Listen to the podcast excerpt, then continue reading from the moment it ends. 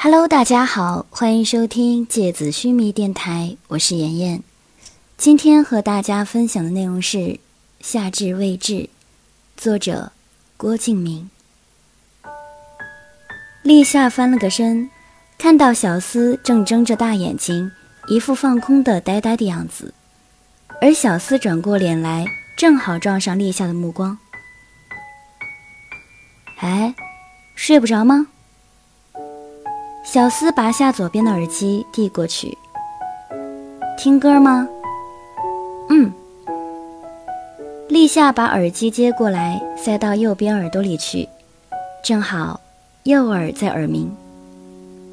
要听的，闭上眼睛，听觉就会灵敏，因为视觉被隔断了。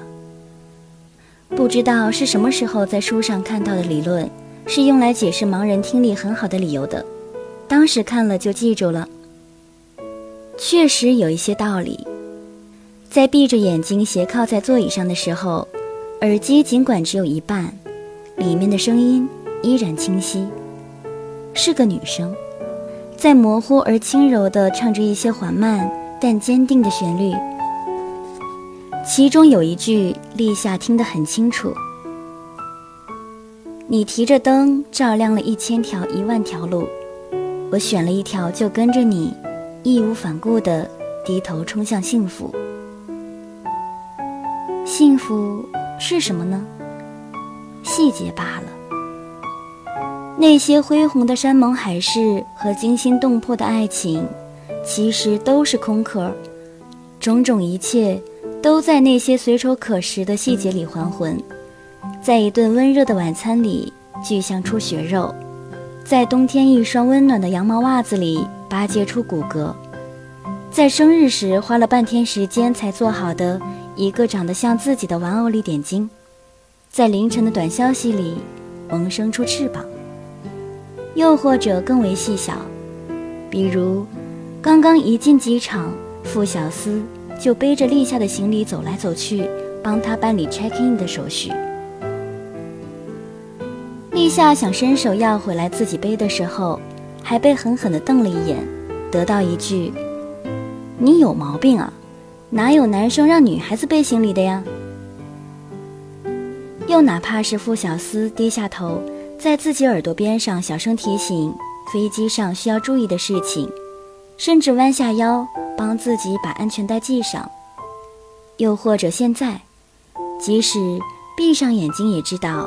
小四轻轻地帮自己拉下了遮光板，并关掉了头顶上的阅读灯。种种的一切，都是拆分后的偏旁和部首。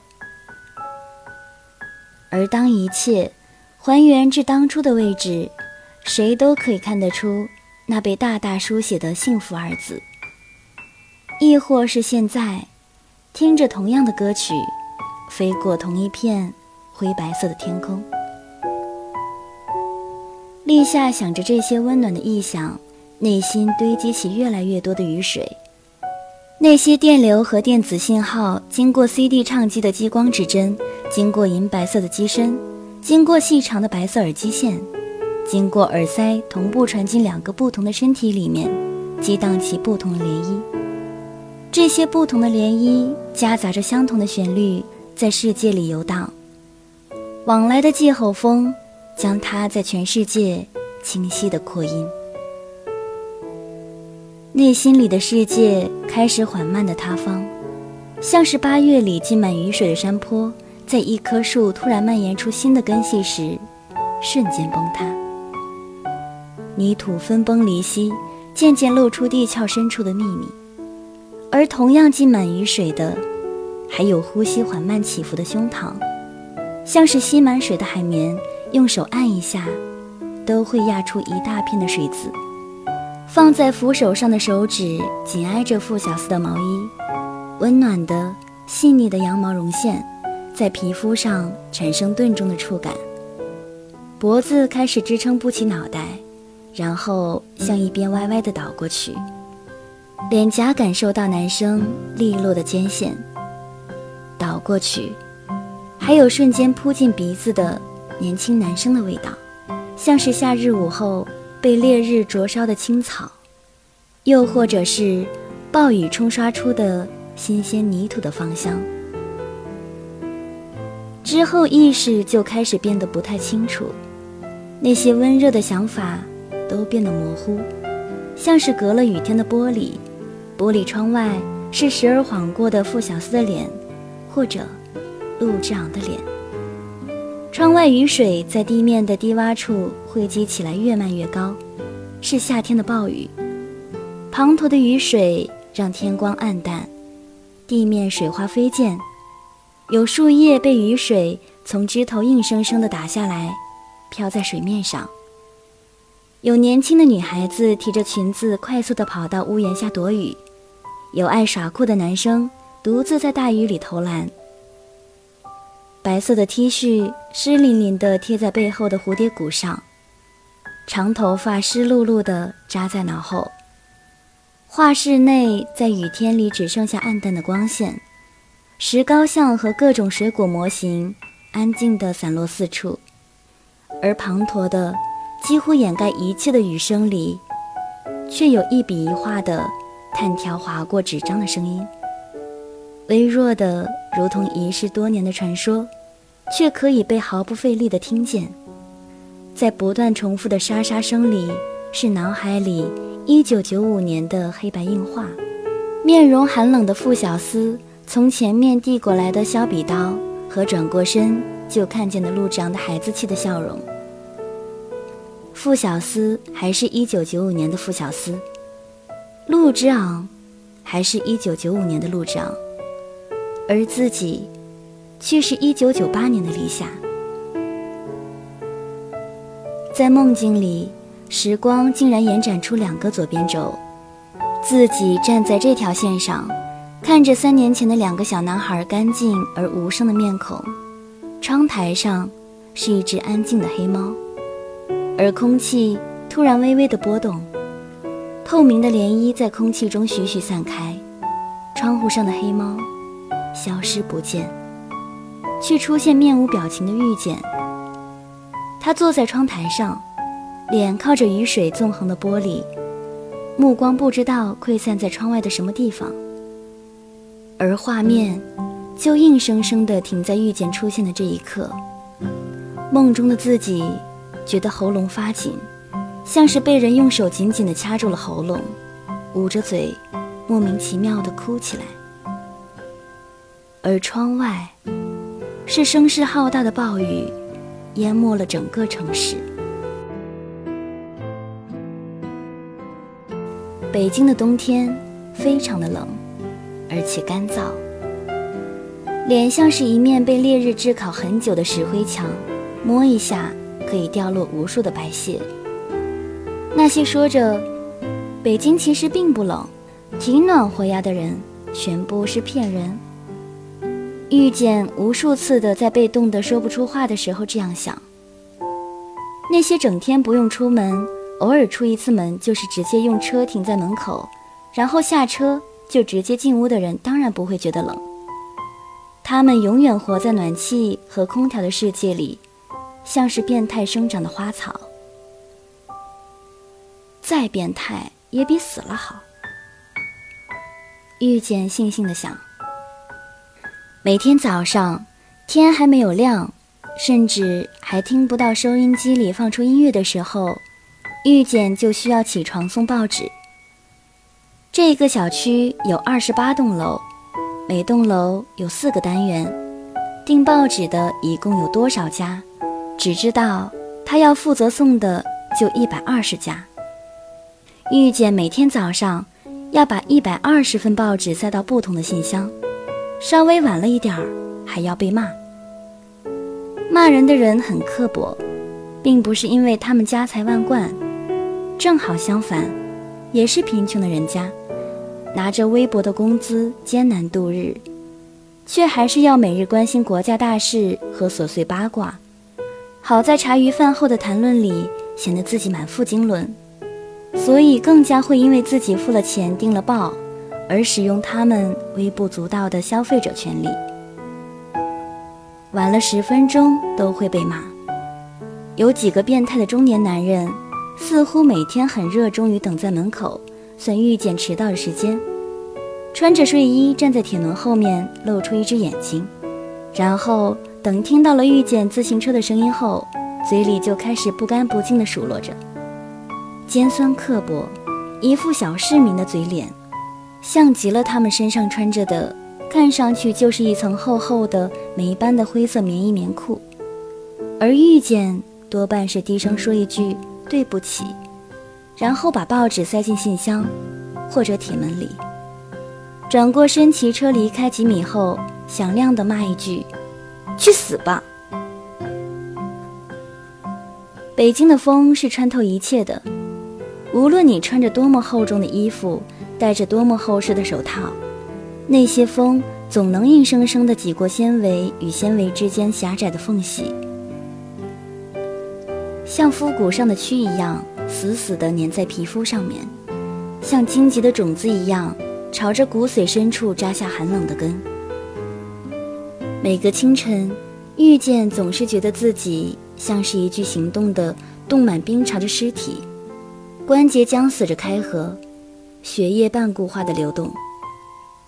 在遇见接下送报纸这个工作的第一天，在送完最后一份报纸的时候，遇见靠在楼群的水泥外墙上，眼泪一直往下掉。喉咙被大口呼吸进的冷风吹得发不出声音来，只有泪水大颗大颗的朝脸上滚。滚烫的眼泪是身体里唯一有着温度的部分，喉咙里是自己从前永远不会发出的呜呜的声音。可是眼泪在脸上停留片刻，就化成冰碴儿，粘在脸上，纵横开合。从表象里固化、结冰，扎进皮肤，落地生根。生根是生出疼痛的根。然而从那之后，遇见就再也没有哭过，至少是再也没有因为送报纸这件事情哭过。顶多就是听到有人说起“北京的冬天其实不冷”这种论调的时候，在心里暗暗骂娘而已。真的，就再也没有哭过，因为可以多赚二百二十块钱，每个月就可以多存二百二十块钱，这样离幸福就越近。那些用年轻的身体硬生生承受下来的寒冷，并不是没有价值，他们的价值。是二百二十块，而送完报纸后就要赶到离住的地方不远但也不近的二十四小时便利店上班，依然是骑车，穿得臃肿，除了眼睛，其他地方全部罩起来。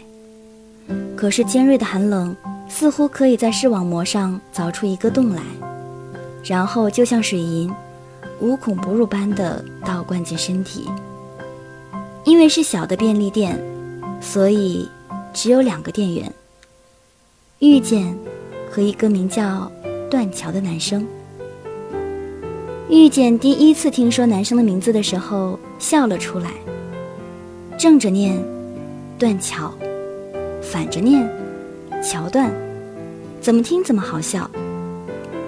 在那个男生很有礼貌地说了句：“你好，我叫断桥。”请多指教。之后，遇见不冷不热的扬了扬嘴角，说了句不知道是嘲笑还是亲近的：“名字还真好笑。”而断桥的脸上是一副整吞了一只茶叶蛋的表情。遇见从上午七点半到晚上七点半，然后男生从下午四点半到凌晨四点半。凌晨四点半到上午七点半，便利店关门三个小时，所以说是二十四小时便利店，其实是二十一小时便利店。而遇见和断桥同时工作的时间，一天内有三个小时。因为地段不太繁华，又不是在商业区或者校园集中的地段，所以客流量很少。很多时候，店里就只有遇见一个人。头顶开着白色的日光灯，货架整齐排放，偶尔有顾客推开门，门上挂着的风铃会发出叮咚的声音，然后遇见就会抬起头说：“欢迎光临。”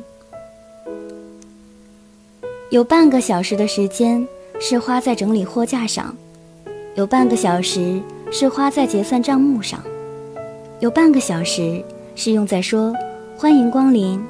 并露出牙齿微笑上，其他的时间则用来写曲子。在酒吧唱歌依然是遇见的职业。二十四小时里三个职业：送报纸、便利店营业员、酒吧歌手。完全风马牛不相及，却脚踏实地地存在着。而那重合的三个小时，是二十四小时里面。最普通的三个小时，因为普通，所以温暖着。就如同我们习惯了自己普通的毛巾、牙刷、枕头、被子、床、台灯、笔记本、日历，所有习惯了的东西都很普通。可正是因为普通，所以日渐散发出美好而温暖的触感。嵌进生命的年轮，一圈一圈地粉刷着苍白的年华。天是三个小时，十天是三十个小时，一百天是三百个小时。小学生都会的算法，不需要大学的知识，不需要微积分。时光被切成一小段一小段的断层，在生命的平面上逐渐的累积起来。在这些一个又一个的三小时里，出现的话题有：我的家乡在福建的一个叫永宁的地方，很小的地方啦。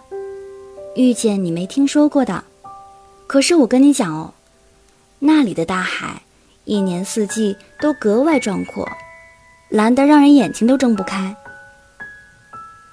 你竟然会作曲，妖怪吗？明天学校要考试，死定了！这次，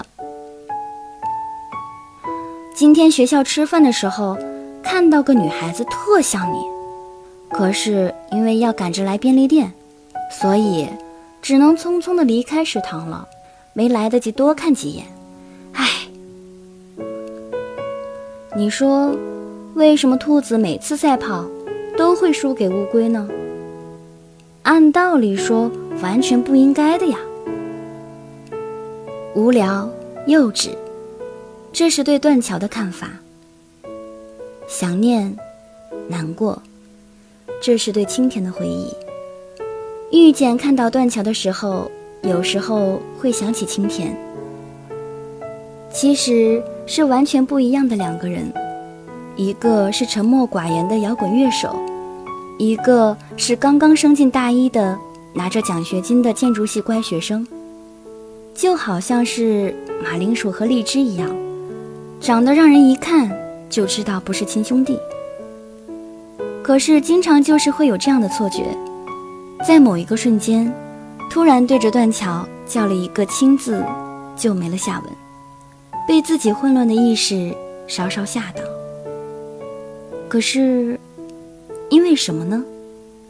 总是觉得这样的感觉似曾相识，在曾经的年月，必定发生过。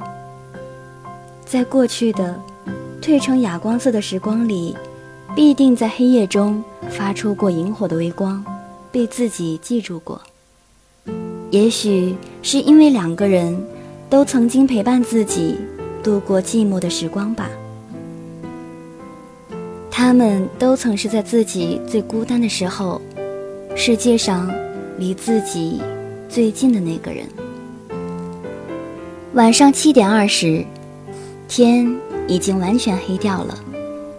遇见收拾好东西，等着七点半一到就走，因为还要赶回家化妆换衣服，然后去酒吧唱歌。外面是漫天的鹅毛大雪，这是到北京之后自己看到过的第几场雪呢？一共不会超过五场。可是自己却记不得了，不知道为什么。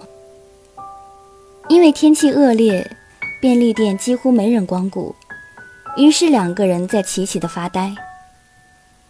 断桥趴在收银台上，像个小孩子一样，把脸贴在台面上，铅笔被细长的手指转来转去。遇见看着这个画面，觉得好熟悉，像是在浅川一中那些晚自习的日子。宽敞明亮的教室，头顶是八盏日光灯，投下清楚而细腻的白光，所有的影子都被照得很淡很淡。老师坐在讲台上看报纸，黑板上是白天老师写下的复习提纲，或者整理的材料。粉笔字迹有些微的模糊，周围所有人都在奋笔疾书，钢笔摩擦演算纸的声音，如同窗外沙沙的雨声，静谧而深远。这些是遇见脑海里。关于晚自习的仅有的几个印象，因为大部分的晚自习，遇见都逃课出去唱歌了。其实，也没有离开多久，可是回想起来，却像是隔得异常久远。那些念书的日子，被自己重新想起的时候，全部打上了“曾经”这个记号。曾经的自己。是一个荒废学业的高三学生，曾经的自己是全国有名的浅川一中的问题学生。似乎可以加的定语还有很多，而现在，这些定语都消失不见。现在的自己是一个很普通，在北京一抓一大把的，为生活而奔波的底线平民。当初来北京的时候，梦想现在想起来都觉得好远，好模糊。所以，遇见很多时候都刻意的不去想它。虽然不想，却从来都没有忘记过那个理想。好了，今天的节目到这里就要结束了，大家晚安。